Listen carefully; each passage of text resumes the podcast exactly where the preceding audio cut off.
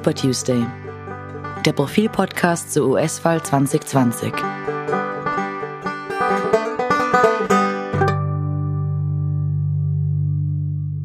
Don't let it dominate you. Don't be afraid of it. Donald Trump ist wieder da. Wir sind auch da. Mein Name ist Robert Reichler und bei mir sind äh, Siobhan Gates. Hallo Siobhan. Hallo. Und Martin Staudinger. Hallo. Und das ist der Profil Super Tuesday zur bevorstehenden US-Wahl. Jetzt nur noch vier Wochen vor der Wahl. Und wir haben einige Themen, natürlich die Covid-19-Erkrankung von Donald Trump. Ähm, wir wollen über die bisherigen Oktober-Surprises sprechen und was ihre Auswirkungen waren, über die Umfragen, über den Bundesstaat Pennsylvania, warum werden wir dann noch erklären, und einen kleinen äh, Ausblick auch wagen auf die Debatte, die als nächstes kommt, nämlich die Debatte zwischen den Vizepräsidentschaftskandidaten Mike Pence und Kamala Harris. Aber wir beginnen jetzt mal mit äh, Donald Trump und seiner Erkrankung bzw. wieder Genesung. Äh, wo stehen wir da? Siobhan, du hast dir das angesehen. Ähm, äh, wir stehen jetzt da, dass er wieder ins Weiße Haus zurückgekehrt ist, nach einigen Tagen in einem Militärspital ähm, und einem großen Eiertanz um die Frage, wie es ihm eigentlich gesundheitlich geht. Wissen wir, wie es ihm geht? Ähm, naja, wir wissen, er kann sprechen, er äh, geht, aber er schaut ein bisschen krank aus. Das klingt ein bisschen nach dem kleinen Sohn. ähm, also es, es, scheint ihm gut genug zu gehen, um, um, aufzutreten und zu sagen, hallo, mir, mir geht's gut genug und das ist alles nicht so schlimm und schaut's her. Äh, wie ich gesagt habe, es ist, Covid ist nicht ähm, die schlimmste Sache der Welt. Aber es war schon ein bisschen ein Eiertanz. Es gab viele Widersprüche in den letzten Tagen. Es wollte ähm, der Arzt, der, der, Leibarzt, wenn man das so nennen kann, vom Trump, ähm, der wollte auch überhaupt nicht sagen, der Sean Conley, ähm, ob der Trump künstlichen Sauerstoff erhalten hat. Ich weiß nicht, ob ihr das gehört habt. Das ist wirklich total peinlich, wie er da um diese Frage rumgeht. Sie sagen irgendwie, die Journalisten fragen, äh, am Freitag war das, erhält Trump künstlichen Sauerstoff? Und er sagt, heute früh erhält er keinen künstlichen Sauerstoff. Und dann so, naja, aber davor ähm, na, heute früh nicht. Und das geht wirklich fünf Minuten so. Und er sagt immer wieder dasselbe, ja, und äh, es, ist, es ist ganz, ganz furchtbar zum Zuhören. Also er sprach irgendwie von, er hat, er hat Fieber, dann hat er irgendwie am Samstag wieder gemeint, es geht dem Trump sehr gut. Und fünf Minuten später hat der Stabschef dem total widersprochen und hat irgendwie im Hintergrund ähm, nach diesem, äh, alles ist so super und Trump geht so gut, ähm, hat der Stabschef sich irgendwie im Hintergrund an die Journalisten gewandt und gesagt, ja, er möchte jetzt da off the records zu Ihnen mit Ihnen reden. Und das stimmt eigentlich nicht. Eigentlich geht es ihm überhaupt nicht gut und ist alles very concerning und so. Nur blöderweise, da hat halt einer noch mitgefilmt live. Ne? Also das war, oder live übertragen. Also der hat die Kamera nicht ausgemacht. Und das hat sehr viele Leute, glaube ich, sehr gewundert. Ne? Warum wird da so ein, ein, ein, Ding gemacht und man wusste wirklich nicht, wie geht's ihm jetzt. Deswegen wahrscheinlich auch der Auftritt dann im SUV, im Gepanzerten mit den Secret Service Leuten, wo Trump sich ja am Sonntag ums Krankenhaus führen hat lassen, um seinen Fans zu winken. Und dann jetzt das Comeback am Montag.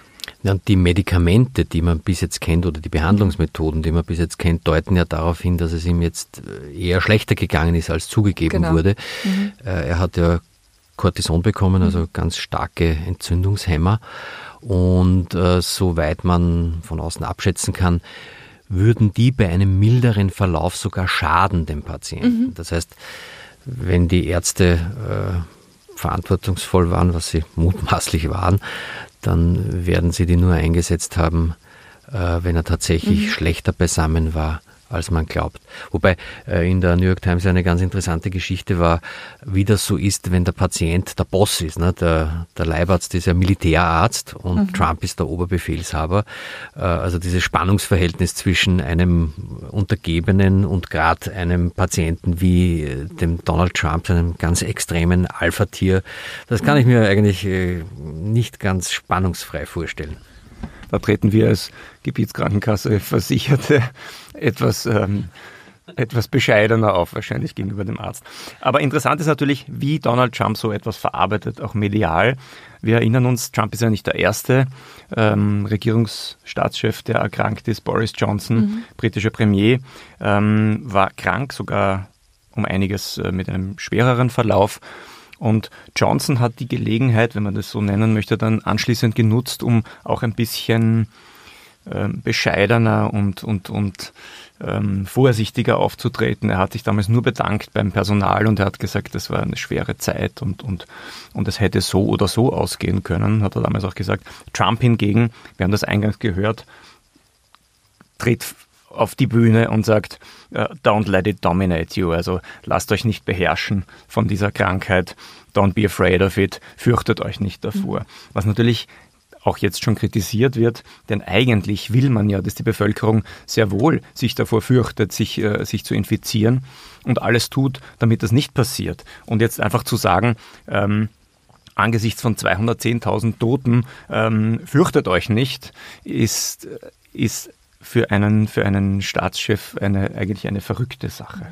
Aber so ist Donald Trump und er hat natürlich, da muss man wahrscheinlich ein bisschen Nachsicht üben, er hat im Moment den 3. November vor Augen, den Wahltermin und dem ist alles untergeordnet. Er will jetzt das irgendwie ins Positive kehren. Er hat gesagt, ähm, ich bin ein Leader, bei derselben Gelegenheit, also bei der ersten Rede, als er aus dem Krankenhaus draußen war, ich bin ein Leader und keiner, der ein Leader ist, hätte nicht getan, was ich getan habe. So als hätte er sich gewissermaßen an die Covid-Front begeben, äh, sich infiziert und wäre jetzt stark wieder herausgekommen, als wäre er vom, vom Krieg heimgekehrt. Wohl Achtung, da möchte ich schon dazu sagen, ne? also auch mit dem, äh, weil du gesagt hast, äh, Johnson hatte einen schwereren Verlauf und er kehrt jetzt zurück. Ich glaube, die, die Crucial Days, wie sie immer sagen, also die die ähm, Tage, wo sich entscheidet, wie die Krankheit tatsächlich verlaufen wird, die stehen noch bevor. Es ist doch meistens so, dass die erste Woche irgendwie oft sehr mild ist und die schweren Verläufe kommen erst später. Das heißt, ich glaube, wir müssen noch abwarten bis zum Wochenende, um zu sehen, wie es ihm gehen wird. Es kann schon sein, ähm, also dass er jetzt zurück im Weißen Haus ist, heißt jetzt nicht, dass er jetzt einen milden Verlauf haben wird und dass das automatisch, dass es ihm wieder besser gehen wird. Ne? Abwarten muss man auf jeden Fall. Der Unterschied zu Johnson ist, dass zwischen der Erkrankung von Johnson und der Erkrankung von äh, Trump jetzt eigentlich fünf oder sechs Monate zusätzliche medizinische Erfahrung liegen. Das heißt, als, mhm. als Johnson auf der Intensivstation lag, da ist man noch davon ausgegangen, dass äh, Corona eine Lungenkrankheit ist. Jetzt weiß man es viel besser. Gefäßentzündungserkrankung, es wird anders behandelt. Man kennt den Verlauf, man weiß, worauf man achten muss klar, die kritischen Tage kommen, aber ich glaube, es ist auch tatsächlich, es sind medizinische Fortschritte gemacht worden, die Trump wahrscheinlich eine bessere Chance geben, als äh, Boris Johnson damals hatte. Mhm. Okay, was schließen wir aus all dem?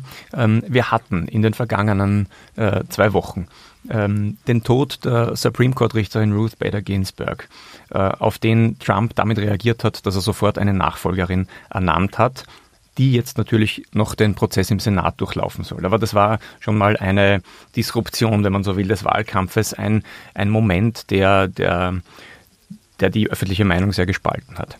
Ähm, wir hatten die Debatte wir erinnern uns, wie die verlaufen ist. Das war eine, eine Schlacht. Äh, Trump hat sich äh, so daneben benommen, wie er das immer tut. Biden war unwesentlich höflicher.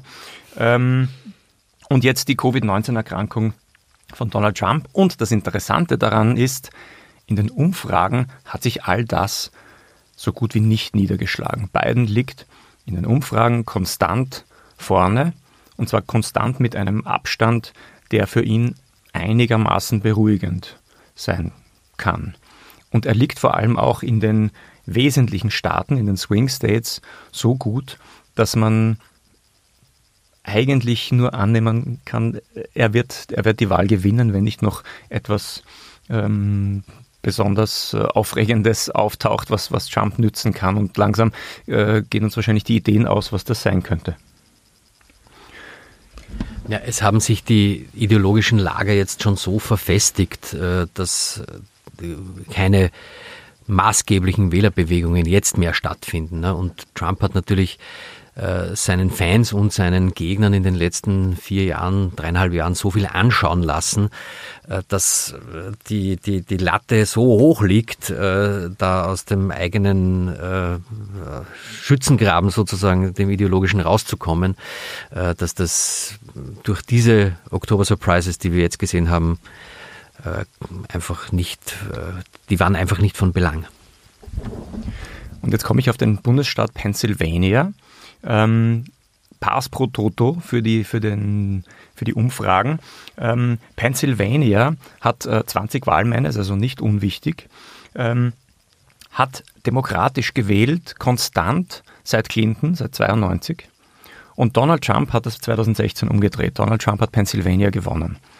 Ähm, und jetzt sagt man, zum Beispiel die, die, die sehr interessante Analyseseite 538 in den USA ähm, hat das ausgerechnet auf den Prozentpunkt genau. Die sagen, wenn Trump Pennsylvania gewinnt, dann hat er eine 84 Prozent Chance, die Wahl zu gewinnen.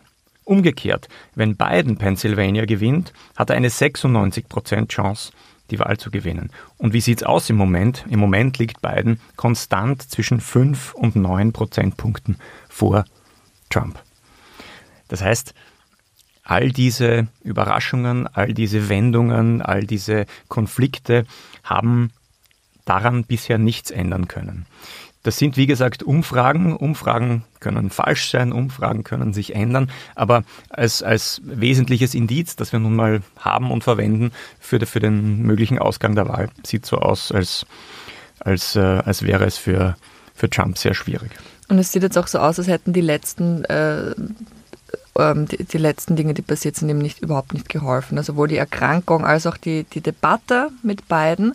Welche Debatten kommen denn jetzt als nächstes? Die nächste Debatte ist die Debatte der beiden Vizepräsidentschaftskandidaten Mike Pence und Kamala Harris. Ähm, die wird, das vermutet man zumindest, etwas mehr Aufmerksamkeit bekommen als üblich. Üblicherweise ist die Aufmerksamkeit in etwa die Hälfte, was die Zuschauerzahlen mhm. äh, anlangt. Das war mal anders, ähm, als äh, Sarah Palin als Vize von ähm, John McCain kandidiert hat. John McCain war auch recht alt, war schon über 70. Ähm, und man hat gesagt, äh, Sarah Palin ist dann gewissermaßen schon, steht schon vor der Tür und war auch eine sehr schillernde, äh, sehr umstrittene Kandidatin. Mhm. Jetzt ist es so, dass ähm, Kamala Harris ähm, die Vizepräsidentschaftskandidatin eines äh, Kandidaten, nämlich von Joe Biden ist, der im November noch 78 wird und äh, jetzt rein statistisch, was die Lebenserwartung betrifft, äh, es gut möglich ist, dass er diese vier Jahre nicht äh, bis zum Ende durchdient und dann wäre Kamala Harris die, die Präsidentin. Sie polarisiert sehr, auch das ein Grund, warum, warum mehr Leute wahrscheinlich zusehen werden.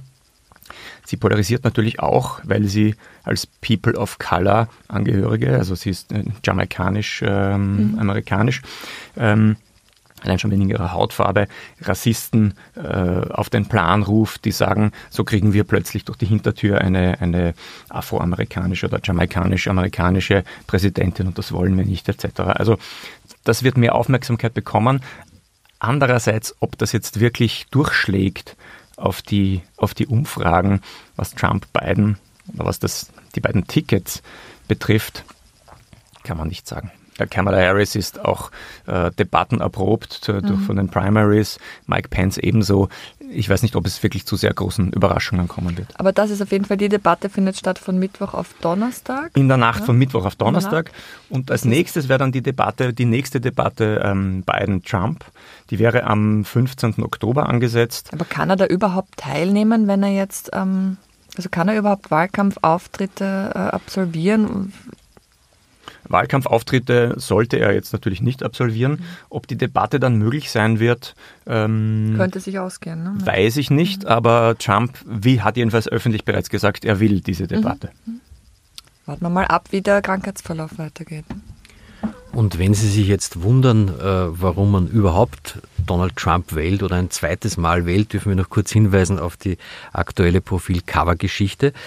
Äh, da findet sich äh, einerseits so eine Art Bilanz des Schreckens der letzten vier Jahre und dann finden sich aber auch Interviews mit US-Amerikanerinnen und Amerikanern, die 2016 Donald Trump gewählt haben und jetzt wieder wählen werden.